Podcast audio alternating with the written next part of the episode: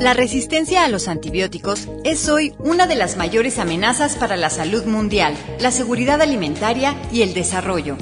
La resistencia a los antibióticos es un fenómeno natural, aunque el uso indebido de estos fármacos en el ser humano y los animales está acelerando el proceso.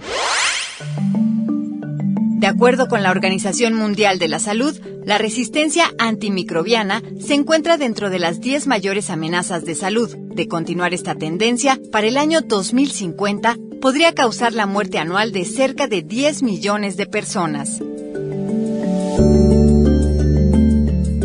México, el Instituto Politécnico Nacional lleva a cabo una investigación para conocer mejor los genes de las bacterias que han disminuido o anulado los efectos de los antibióticos y poder dar más herramientas a los epidemiólogos para reducir el riesgo de adquirir microorganismos con ese potencial.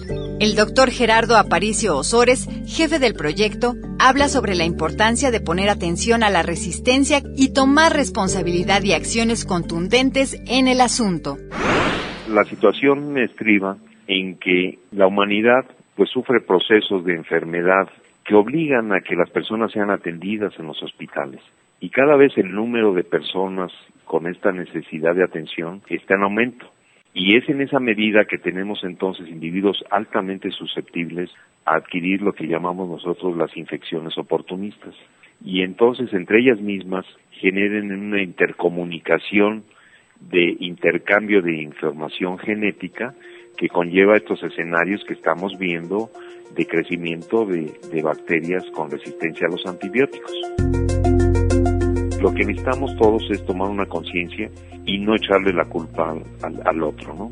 Y las mismas personas, ¿verdad? Que a veces hasta como simples visitantes al, al ir a ver nuestro enfermo en un hospital, pues contribuimos porque somos de las personas inconscientes que ante cualquier circunstancia vemos cómo conseguimos un antibiótico para tratar una infección que a lo mejor ni siquiera requería del uso de antibióticos. Entonces es por ello que debemos de hacer conciencia que esto no lo vamos a sacar adelante si no lo hacemos como una población informada, como una población consciente de que sí es necesario la participación de todos y cada uno de nosotros.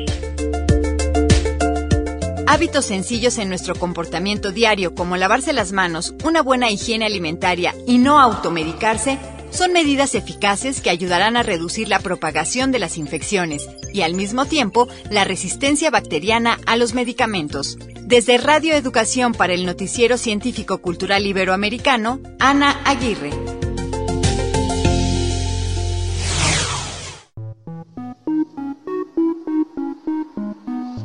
Radio Educación, reconocida por la Asociación de las Televisiones Educativas y Culturales Iberoamericanas por su empeño y colaboración con el noticiero científico y cultural iberoamericano en la difusión de la ciencia y la cultura.